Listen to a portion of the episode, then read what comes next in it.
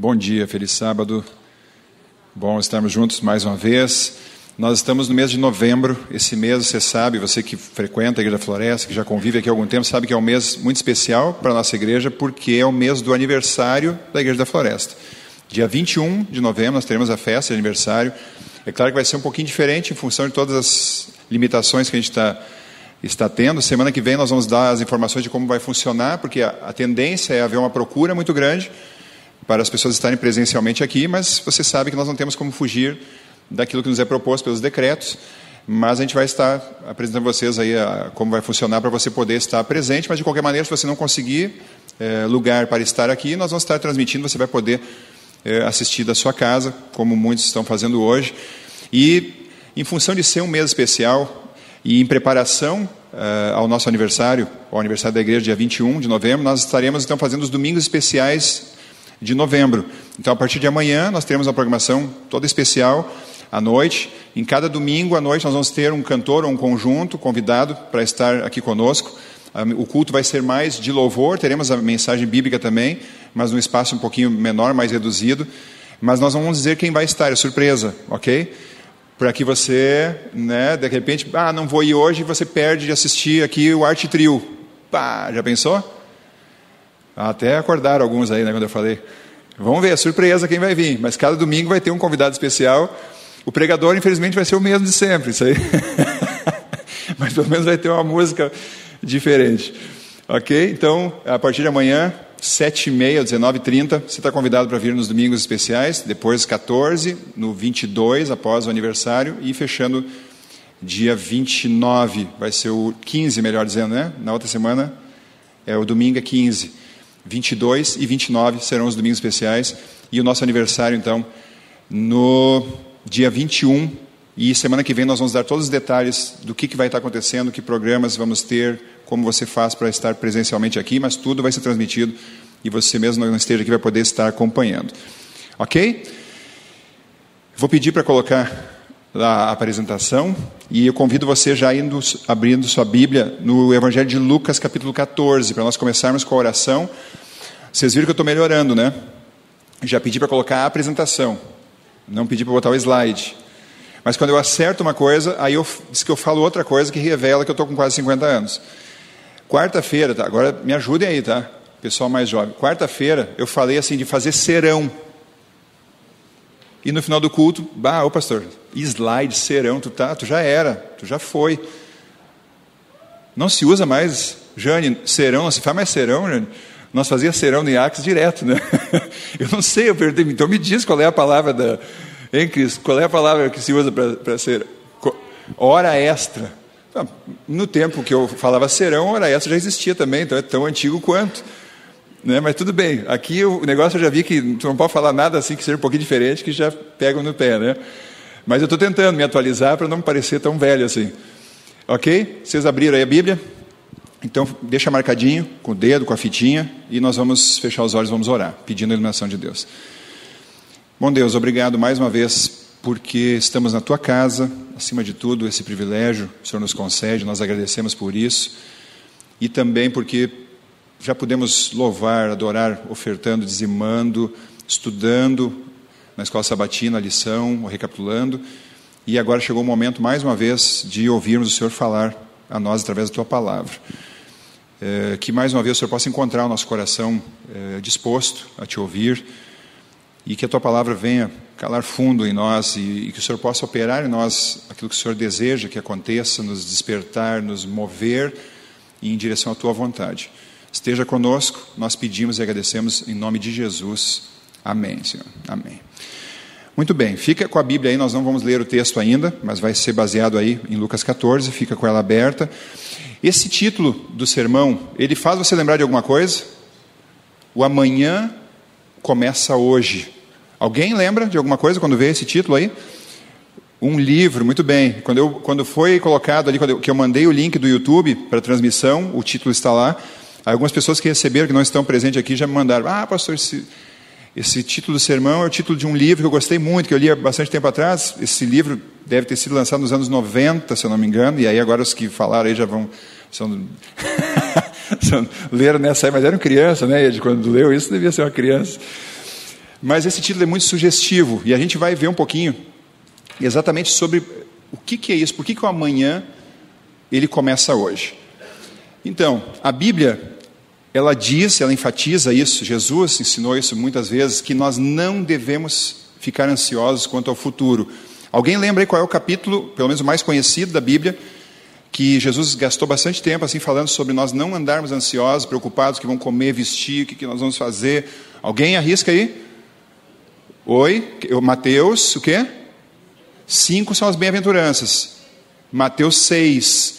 Se você, eu não vou ler o texto aí, mas se você está com a Bíblia e acha rapidinho, você vai ver ali que tem uma sessão onde Jesus trabalha bastante essa questão de a gente não viver se consumindo em função das demandas que serão necessárias à frente. Mas, continuando a frase ali, também diz que devemos nos preparar para ele. Nós não devemos ficar ansiosos quanto ao futuro, mas devemos nos preparar para ele. Agora, o próprio capítulo 6 de Mateus, ele harmoniza essas duas ideias, em como eu não ficar ansioso, mas ao mesmo tempo estar atento ao que vai acontecer e estar me preparando. Porque qual é o segredo? No final do capítulo 6 de Mateus, onde Jesus então começa ali falando né, que a vida não é, é, a gente não deve se consumir pela questão das preocupações, que, das necessidades temporais que nós temos, mas no final no verso 33, diz assim: ó, se buscarmos, ou ele nos incentiva né, a buscar em primeiro lugar o reino de Deus e a sua justiça, todas essas coisas, todas as outras coisas que envolvem a nossa vida, nos serão acrescentadas. Amém? Então, a questão toda, em relação a nós pensarmos no futuro e nos prepararmos para ele, eh, sem ansiedade, sem sofrimento, sem estarmos consumindo, é Deus estar fazendo parte, estar no centro da nossa vida e nós estarmos descansando eh, no amor e cuidado dele. A prova disso, de que a Bíblia fala sobre a questão de que nós devemos eh, estar nos preparando para o futuro, é que ela está cheia de advertências para nos prepararmos para quê? Para quê?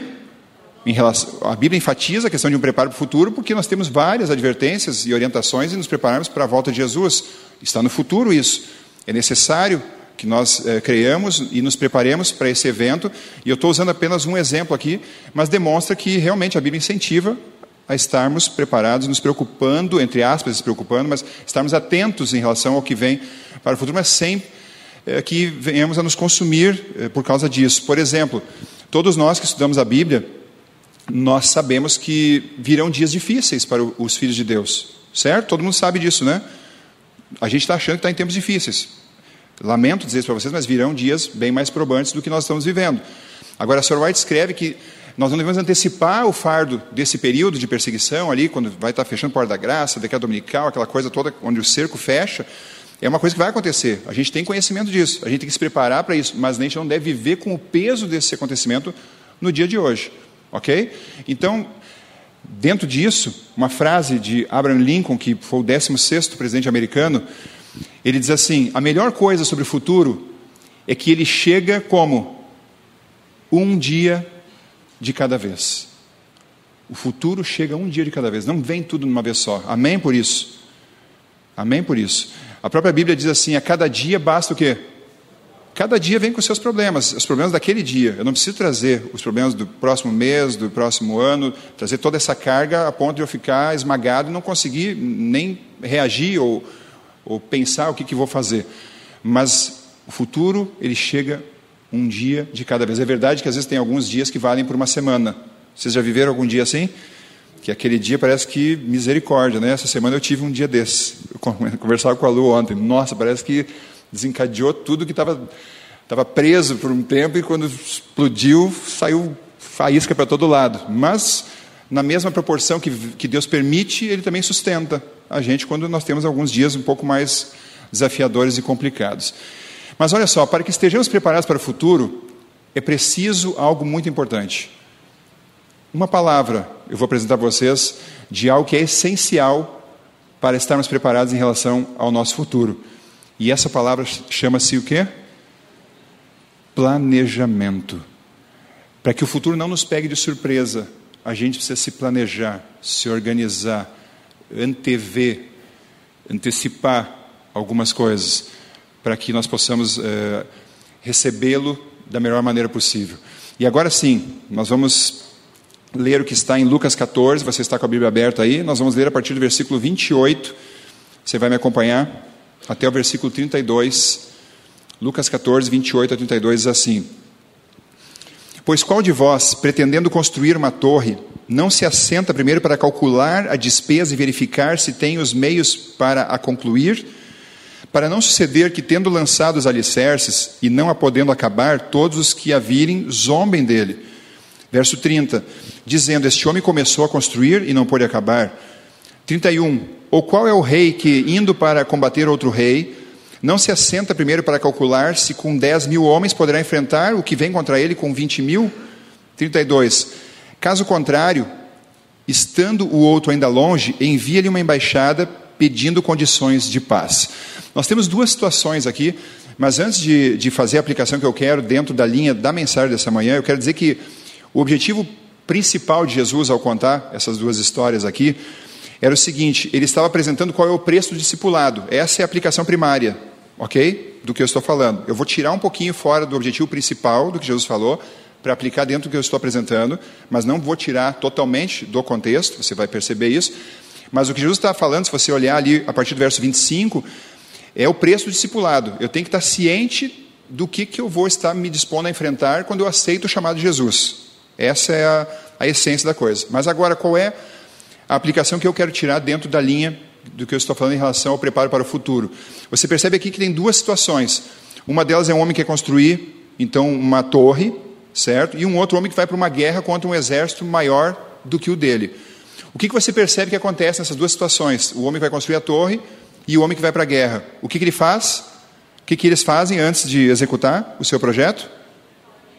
Ele planeja o que vai construir a torre, ele começa a ver se ele tem os recursos, todo, todo o aparato necessário para realmente conseguir executar até o final do processo, para não acabar passando vexame e ser humilhado.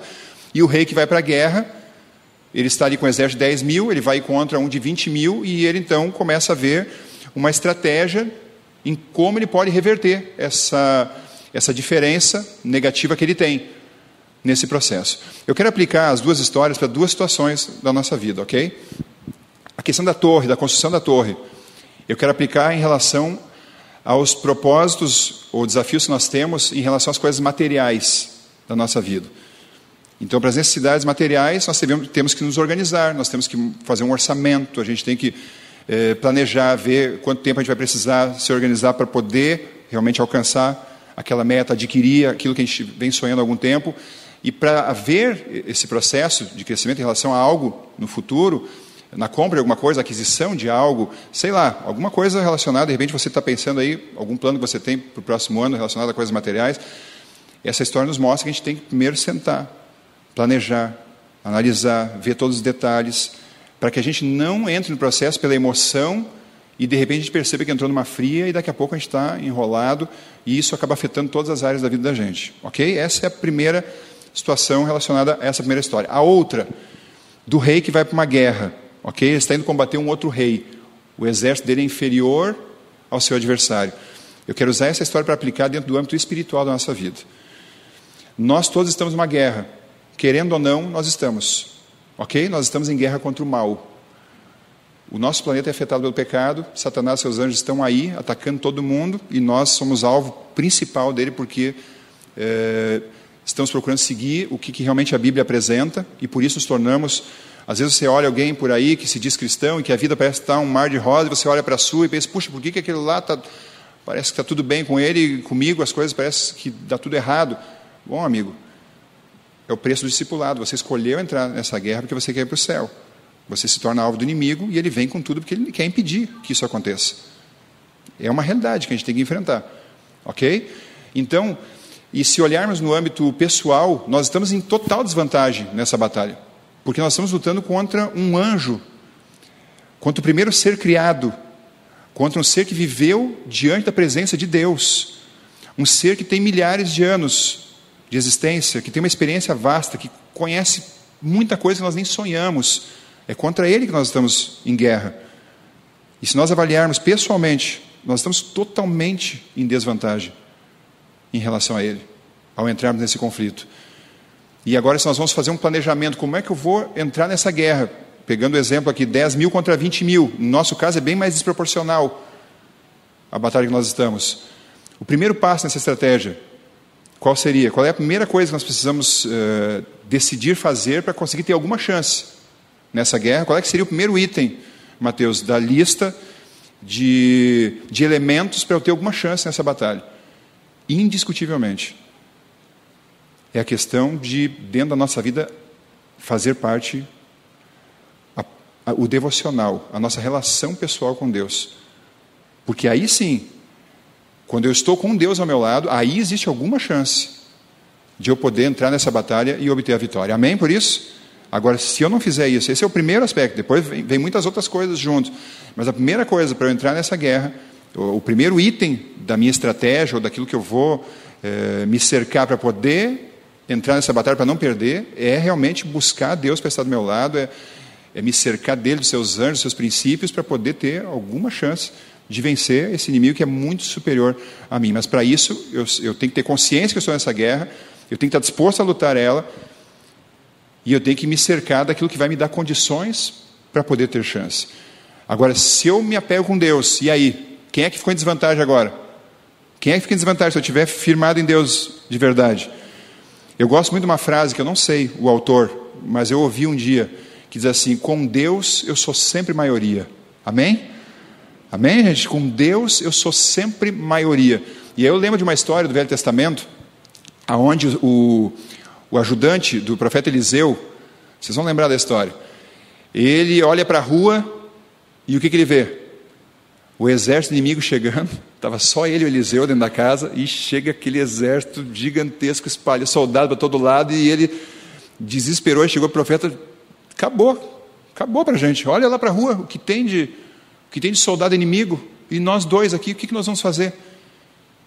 E aí o profeta, naquela paciência, só pede a Deus, para Deus abrir os olhos espirituais dele, e aí ele vê a legião de anjos de Deus que estavam ali para protegê-los, e aí o profeta diz assim: muito mais são os que estão conosco do que com eles. Amém, gente? Amém? Quando nós estamos, grave isso, quando estamos com Deus, nós sempre somos maioria. Sempre somos maioria. E aí sim nós estamos aptos a poder enfrentar esse conflito, se Deus fizer parte do meu planejamento, for o item número um do meu projeto em relação ao futuro, de entrar nessa luta e ser vencedor. Mas isso precisa estar claro no meu coração, porque senão eu definitivamente não vou ter chance nenhuma nesse processo. Mas de qualquer forma, o que nós vimos aqui é que tanto para construir a torre como para ir para a guerra é feito todo um planejamento. E olha só, planejar nos proporciona um sentido de ordem direção e propósito. E agora essa frase, que eu também não, não, consegui descobrir quem é o autor, mas que eu ouvi alguma vez e registrei ela, mas nunca, já procurei na internet também ver se descobria quem foi que elaborou ela. Quem não planeja para começar, planeja fracassar. Se eu vou entrar em alguma coisa e não me organizo, não monto uma estratégia, não penso como eu vou executar isso, vai dar errado vai dar ruim, como diz a, a galera por aí.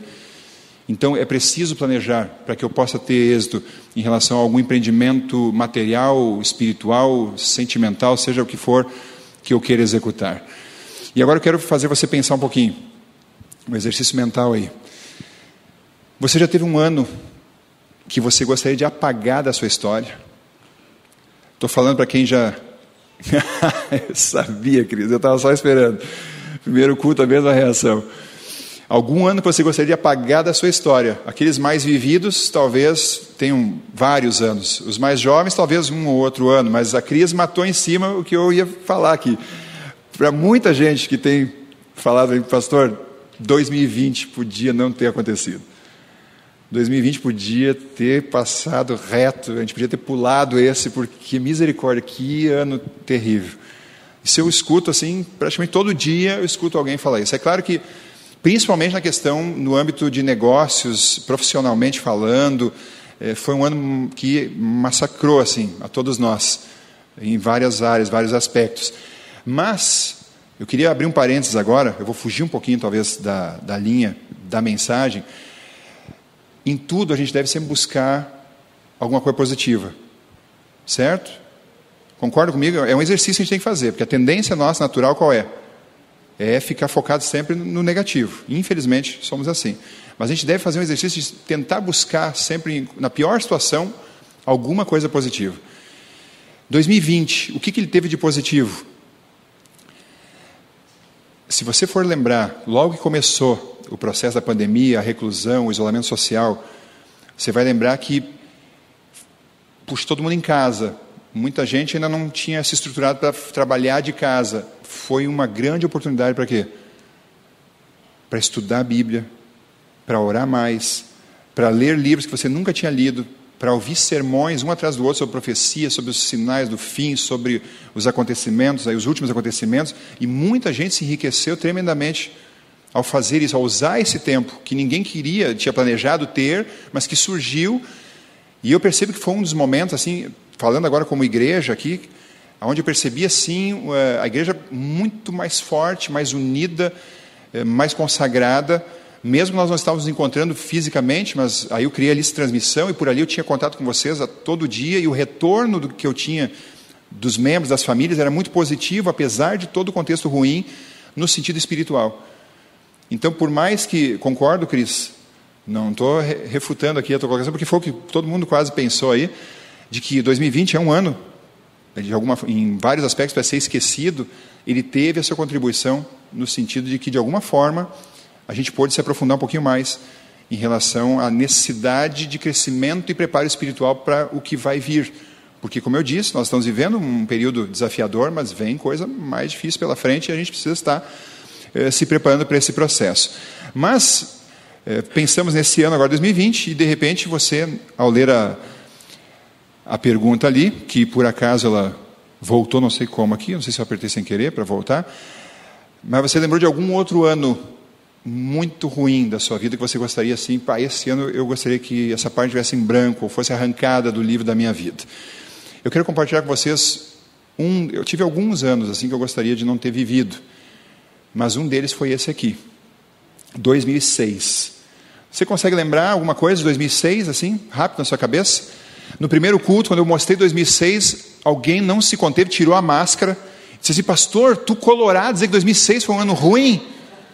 Eu disse, calma, amigo, eu sabia que alguém ia falar isso. Você vai pensar, mas que colorado fajuto. Vocês já acham que eu sou um colorado enrustido, né? Que, assim, meia boca. Porque 2006 foi o ano que, dizem os gremistas, né, que foi o ano que o Inter surgiu na história. Que até então ele não existia. 2006 o Inter ganha o título da Libertadores da América, o título sul-americano, e ganha o Mundial, eh, desculpa, em cima do Barcelona, com Ronaldinho Gaúcho e etc, etc. Ok? Mas o fato é que quando a pessoa questionou isso, eu disse assim: tá, mas para mim o Inter ganhou, mas eu não era mais jogador de futebol, então isso para mim era secundário. Para mim o importante eram outros aspectos, eu já era pastor, então é o que aconteceu dentro dessa, dessa parte da minha vida. E por isso que para mim foi um ano assim muito negativo, eu vou compartilhar com vocês o que estava acontecendo.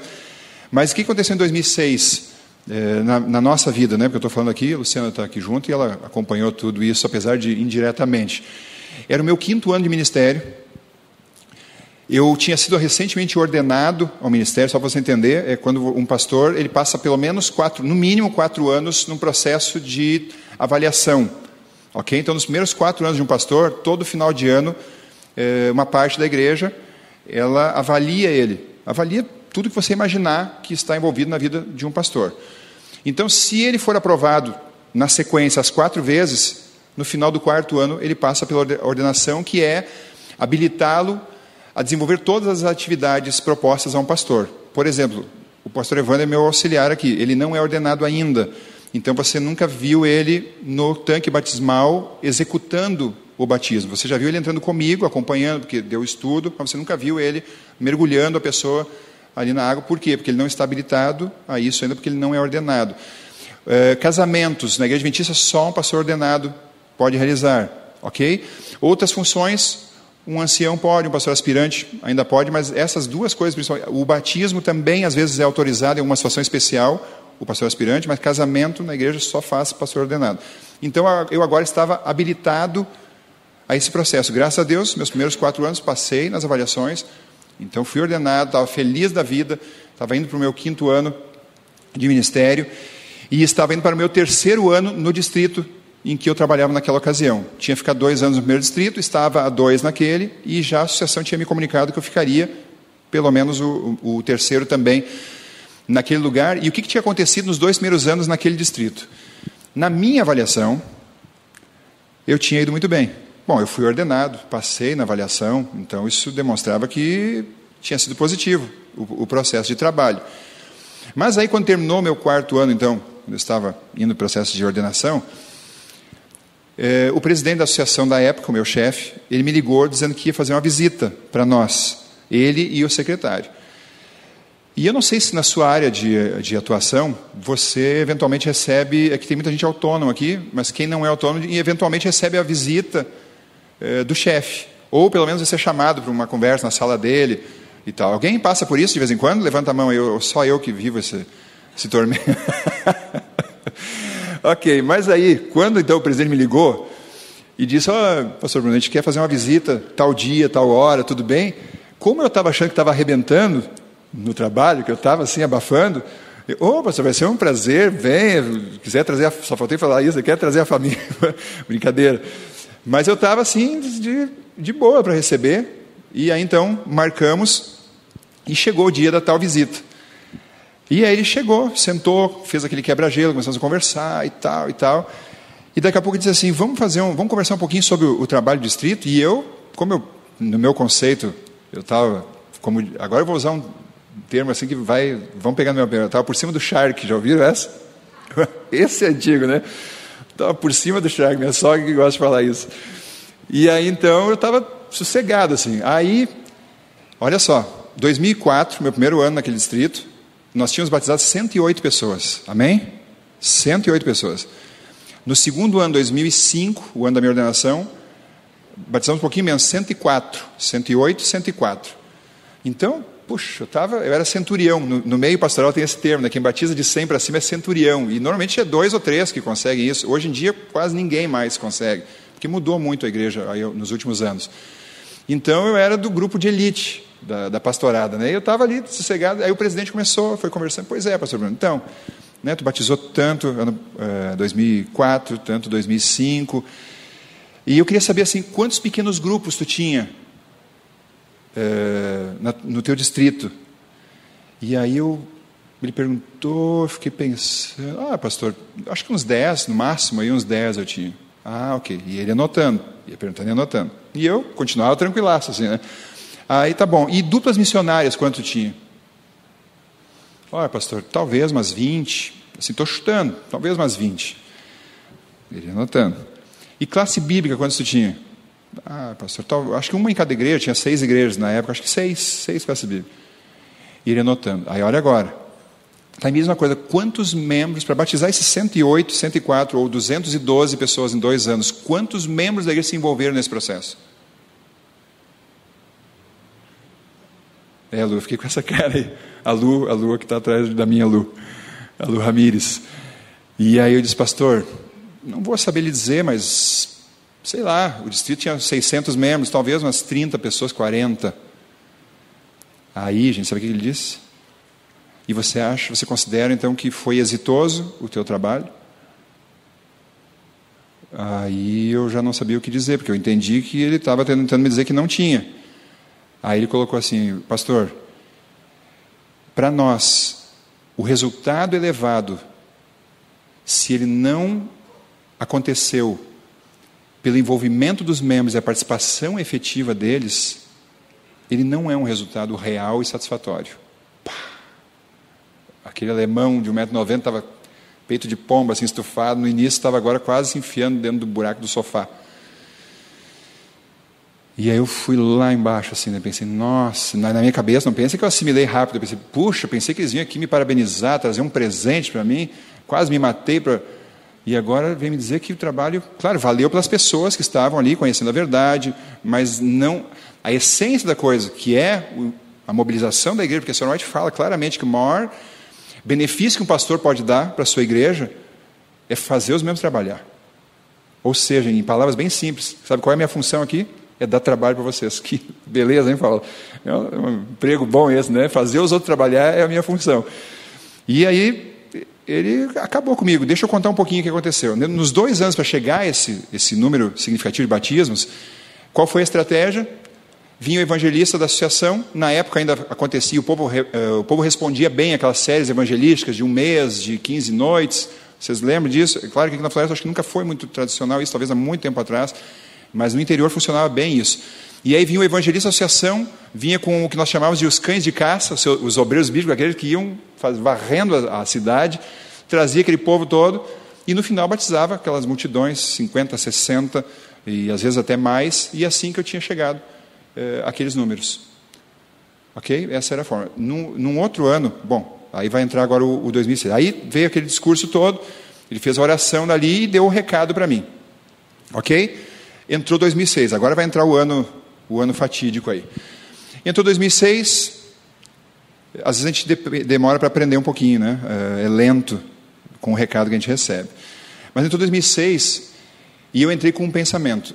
Eu vou, eu vou usar uma expressão aqui que quem gosta de futebol vai entender um pouquinho, tá? É, não existe jogo jogado. Vocês entendem o que é isso? Ah, as mulheres foi a maioria que fez assim. Estou gostando de ver, hein? Não existe jogo jogado é o quê? Não tem jogo vencido antes de jogar ele. Por mais que eh, seja. Uh, oi? Por mais que seja fácil, desproporcional, assim, um time é muito superior ao outro, a vitória só vai acontecer depois dos 90 minutos se você entrar e fizer os gols necessários para ganhar o jogo. O fato de você ter uma vantagem teórica não deu a vitória ainda. Ok? Essa é, esse é o significado da expressão. E eu entrei em 2006 com, essa, com esse pensamento: jogo jogado. Eu fui bem nos dois primeiros anos, vou entrar em 2006 e vai acontecer, e vai chegar o fim do ano, e, e vão estar lá os resultados, as metas alcançadas, e, e, e, tudo certo, e eu vou estar feliz da vida e poder apresentar os meus relatórios satisfatoriamente. Só que não fiz planejamento, pensei assim, não, as ideias vão vindo, eu vou fazendo, só que não aconteceu. Não aconteceu. E chegou o final do ano, 2006, a igreja estava parada, os membros fracos espiritualmente. Alguém que vinha batizando 108, 104, caiu para 66, que também não é um número tão ruim, mas comparado com o que vinha acontecendo, eh, reduziu para praticamente a metade. E eu terminei querendo assim, com um sentimento de frustração tão grande, porque nem alcancei pessoas como eu gostaria, através do batismo, e nem a igreja se envolveu. Ou seja, não tive nem uma coisa nem outra. Nem o pouco que eu tive, nos outros anos alcancei, e aquilo que era o grande objetivo de envolver a igreja também, muito menos foi realizado. O que salvou 2006? Você vai, segura firme no banco aí. Eu tinha comigo, na, frequentando a minha igreja sede, a igreja central, um pastor que estava em licença de saúde. Ele tinha tido uma depressão e tal, e ele estava ali parado, e ele estava meio esquecido. E um dia ele nos visitou na nossa casa, e ele chegou para mim e disse assim: Pastor, eu, eu, vim aqui porque eu quero muito retomar o, o trabalho ministerial. Mas eu estou aqui de saúde e se a obra não, não se interessar em mim, daqui a pouco eles vão me dispensar e, e, e eu, eu amo o, o trabalho ministerial. Eu, eu sei que Deus me chamou e eu não quero perder isso. E aí eu ali, sentindo até dó né, da, da conversa dele, eu disse, tá, mas o que eu posso fazer para te ajudar? Eu só queria que tu me desse assim, espaço para eu poder fazer um trabalho no distrito. Eu disse, mas qual é a tua ideia? Não, é que assim, ó, eu sou natural daqui, da cidade. Então eu me criei aqui, eu não era adventista de berço, eu vivi vários anos assim na comunidade aí, no, no, mundão, como a gente costuma dizer, e depois eu me converti, então eu tenho muitos amigos aqui na cidade que não são adventistas, e eu fiz uma lista aqui desses amigos e ele me apresentou. Aí ele tirou um monte de folha de uma pasta, ele tinha uma lista de 120 pessoas, 120 amigos que não eram adventistas. E ele disse assim: Eu quero visitar um por um deles e nessa visita oferecer estudo bíblico para eles. E eu queria o teu apoio para isso, de material e tal, porque eu vou precisar de ajuda para fazer esse trabalho. Eu disse, não, o que tu precisar, tu me fala, tu tem carta branca para fazer o que for, né? está disposto a trabalhar, vamos lá. E aí ele disse assim, e para atender essa demanda, que eu não sei exatamente quantos vão aceitar, mas eu acredito que bastante gente vai querer estudar, aí ele me levou na, frente, na porta da minha casa e mostrou o que ele tinha comprado. Ele tinha um carro, mas ele ia rodar muito para dar os estudos, que ele, pela fé, imaginava que ele ia ter bastante estudo bíblico. Ele comprou uma bicicleta com motor que era bem econômica, com um litro ele fazia, sei lá, 30 quilômetros, e ele ia andar com aquela bicicletinha para cima e para baixo para dar os estudos bíblicos que ele nem tinha ainda começado a oferecer. E eu pensei assim, nossa, eu queria ter 10% da fé desse homem, né? porque a motivação que ele estava assim, e ele, ele repetia, porque eu quero muito voltar para o ministério. E eu disse, amigo, se depender de mim, toca a ficha. Ele visitou um por um dos 120. Vou contar uma coisa engraçada para vocês. Às vezes eu estava no centro da cidade, ia fazer alguma coisa de banco, ou daqui a pouco visitar algum membro que trabalhava ali, e daqui a pouco eu ouvia só uns zunidos. Assim, eu olhava, adivinha quem era? Era a figura com a bicicletinha com motor. Daqui a pouco eu estava em outro lugar, passava ele de novo. Das 120 visitas que ele fez oferecendo tudo, sabe quantos aceitaram? 90 pessoas. 90 pessoas aceitaram estudar a Bíblia de 120, que ele foi na casa, ele relembrava, ele tinha todo um esquema, né, como é que ele ia fazer a visita, relembrando os tempos, e aí ele falava, ó, oh, lembra daquele tempo, a gente fazia isso, fazia aquilo, mas Deus tem um outro plano para ti, papá, tu não quer conhecer, olha só, né, o homem tinha tudo montadinho na cabeça dele, 90 pessoas aceitaram estudar a Bíblia, e agora sim, agora vê se teu banco está firme aí, dos 66 que um distrito batizou, Sabe quantos eram fruto do trabalho dele, uma pessoa com a sua bicicletinha com motor? 40 pessoas. 40 pessoas ele levou. Preciso dizer o que aconteceu no final do ano? A associação veio correndo antes que outro chegasse e levasse. Porque o cara estava com sangue no olho, o cara estava animado, tava, nossa, ele estava pegando fogo já, de tão motivado e aí o presidente viu aquilo e conversou comigo. O que, que tu me diz? Eu disse, mas pastor, não perde esse homem, porque o homem é uma máquina para trabalhar. E realmente, colocaram ele no distrito e ele disparava, assim, em relação aos outros, a motivação, aquela gratidão de ter recebido uma oportunidade novamente na obra. Mas eu estou contando aqui para vocês uma situação de uma pessoa, mas dentro do propósito de a igreja se envolver e realizar o trabalho, isso não tinha acontecido. Eu, eu me salvei naquele ano ainda por causa desse camarada que fez um trabalho diferenciado que raramente acontece através de uma pessoa. Mas então terminou 2006, eu estava me sentindo frustrado, estava desmotivado. Aí veio a notícia, a associação então estava concluindo suas, atividades já para o ano de 2007 e veio a notícia que eu ficaria então o quarto ano naquele distrito e eu pensei misericórdia. Agora sim, eu já estava, né, assim pedindo água. Aí chegou a notícia que eu ia ficar mais um ano e eu pensei e agora? E agora, José? Que, que eu faço? Ah, eu dobrei os joelhos, meu Senhor, me ajuda o que, que eu vou fazer? Para conseguir né, é, atender o teu, o teu propósito para mim aqui e, e, fazer a coisa acontecer. Orei a Deus, eu disse, Senhor, o Senhor precisa me ajudar. A primeira resposta de Deus, sabe qual foi? A primeira resposta de Deus. Deus responde das maneiras mais inesperadas as orações. Primeira resposta de Deus. Eu fui pregar numa igreja e é um irmão um membro da igreja, muito missionário, chegou para mim e disse assim: Pastor, está terminando o ano.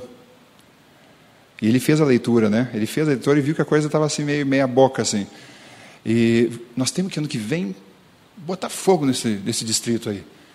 E ele disse assim para mim: O senhor não sabe o potencial que esse distrito tem ainda. O senhor não viu a força desse. Eu estou aqui há anos, eu sei o que esse distrito é capaz de fazer.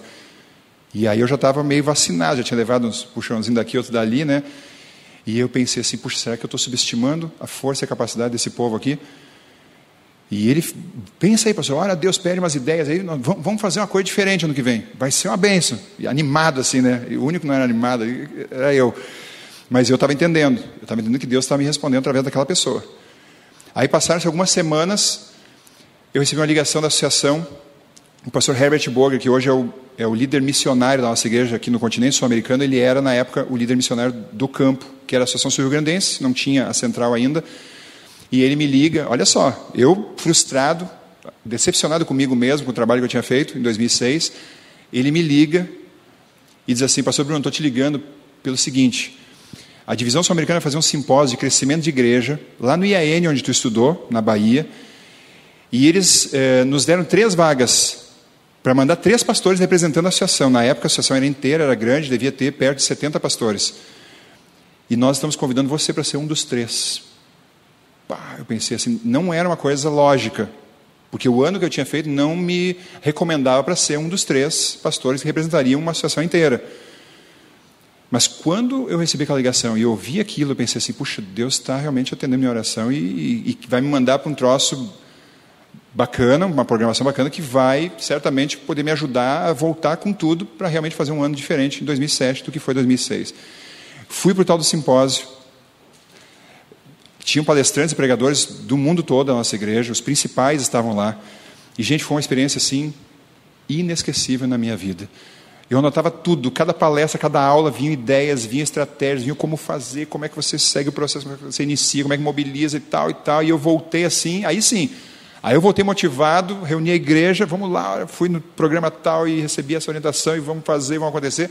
E aí eu comecei a entender o que o irmão tinha me dito, porque quando eu comecei a falar isso, comecei a ver o brilho no olho dos irmãos e um dizendo, não, pastor, isso aqui eu gosto, isso aqui eu vou, isso aqui, isso aqui eu já fiz, isso aqui dá certo e tal. E eu vi a chama acendendo no coração do povo que eu não tinha visto ainda em três anos. E para não cansar vocês muito com a minha história aqui, quando 2007 terminou, 2006 foi o ano para esquecer. 2007 é o ano que eu jamais vou esquecer na minha vida. Sabe por quê? Aquele mesmo distrito que antes ali vinha se arrastando, naquele ano levou, não foi o recorde, mas levou 100 pessoas aos pés de Cristo. Amém? Mas o que, que tem de importante? Ah, ah pastor, perdeu para 2004, 2005, batizou 108, 104. Ok, perdeu na quantidade, mas aqueles 100, aquelas 100 pessoas que foram levadas às águas batismais, elas foram levadas por membros da igreja. Os membros com pequenos grupos, com dupla missionária, liderando classe bíblica, eles fizeram o trabalho. Eles vibravam. Quando tinha batismo, não era aquela coisa que estava o pastor e os obreiros ali e a igreja batendo palma para o nosso trabalho. Não, cada membro, cada pequeno grupo, cada família estava perto do tanque ali, porque aquilo era fruto do trabalho deles. Eles tinham se esmerado, eles tinham se fortalecido espiritualmente para poder ver aquela pessoa tomando a decisão. E aquilo tinha um gosto diferente. Era a primeira vez que eu estava sentindo esse gosto no meu ministério, de poder ver que eu tinha, pela graça de Deus, alcançado o propósito que Deus tem que é salvar pessoas, mas como isso deve acontecer? Através do envolvimento e do trabalho dos membros da igreja, e não você sendo o profissional da igreja e realizando tudo, e a igreja simplesmente como plateia. Não, a igreja foi motivada, despertada, treinada, mobilizada e realizou grandes coisas. Amém? E por isso então que o ano 2007 ele foi o ano para ser lembrado na minha trajetória e o 2006 para ser esquecido. Mas o que, que fez a diferença entre 2006 e 2007? O que fez a diferença foi o que está nessa frase, a essência dessa frase aqui. Lembre-se, o futuro é resultado. O futuro é a colheita do que você plantou ou está o quê? Ou está plantando. Para eu concluir a mensagem dessa manhã. 2020 está ruim? Ou foi ruim? se a gente não começar a pensar agora o que a gente vai fazer em 2021, e aqui agora você amplia. É claro que eu estou, é, em primeiro lugar, pensando na parte espiritual, ok? Mas você pode pensar em todos os âmbitos da sua vida. Se você não começar a pensar agora no que vai fazer em 2021, ele vai ser igual ou pior que 2020. Você vai pensar assim, pastor, esse teu sermão é, é sermão de 31 de dezembro, é de virada de ano. Não, eu não posso deixar para fazer isso lá, em cima da hora, porque eu não vou ter tempo hábil para realmente é, começar a mexer as coisas para que aconteçam coisas diferentes. Mas para que 2021 seja um ano melhor do que foi esse, eu preciso agora começar a orar, me mexer e pensar: o que eu vou fazer para que o ano que vem seja um ano histórico na minha vida, seja marcante, seja produtivo, seja um ano para nunca mais esquecer. Eu queria que você pensasse nisso agora. Agora eu vou falar especificamente, espiritualmente. Ok? No seu envolvimento com as coisas de Deus, o que, que você sonha para o ano que vem? O que, que você sonha para o ano que vem? Tem que, se você não está, eu estou te despertando agora, tem que ter alguma coisa, porque senão a gente vai vivendo um ano após o outro e nada acontece, e a tendência é a gente ir esfriando espiritualmente até um ponto que daqui a pouco a gente está morto. Mas eu queria desafiar agora, pensar assim, o que, que eu posso fazer ano que vem? diferente esse ano, que faça a diferença para Deus e para as pessoas com quem eu convivo, com quem Deus vai colocar no meu caminho. Talvez não venha nenhuma ideia agora, mas ore sobre isso, Deus vai te dar. Deus vai te dar ideias, Deus vai nos dar ideias. E talvez Ele não dê nenhuma ideia, mas pelo menos diga assim para Deus: Senhor, eu estou à disposição para o que surgir, eis-me aqui, envia-me a mim. E Deus vai fazer grandes coisas através de mim, dessa igreja, na vida de muitas pessoas. Amém? Vamos ficar em pé para a oração? Senhor, Para muitos de nós, 2020 foi tem sido um ano difícil, desafiador. Em algum aspecto da nossa vida, certamente fomos afetados, apesar de termos tido uma grande oportunidade de de termos um pouquinho mais de tempo para dedicarmos às coisas espirituais. Muitos aproveitaram esse tempo, outros não. Mas realmente foi um ano é, bem, tem sido um ano bem desafiador. Mas Senhor, é, nos ajude a entendermos que para que 2021 seja diferente de 2020, precisamos também fazer algo diferente. E que o Senhor coloque no nosso coração o desejo de fazer algo melhor e maior para Ti no próximo ano começando naturalmente em relação à nossa comunhão, porque não vamos conseguir fazer nada se não buscarmos eh, na essência ou na fonte o poder para isso. Primeira coisa, nos dê mais disposição para comungar contigo, passar mais tempo contigo em oração, estudo da Bíblia, nos cultos da igreja, em tudo aquilo que nos é proporcionado para estar em comunhão contigo.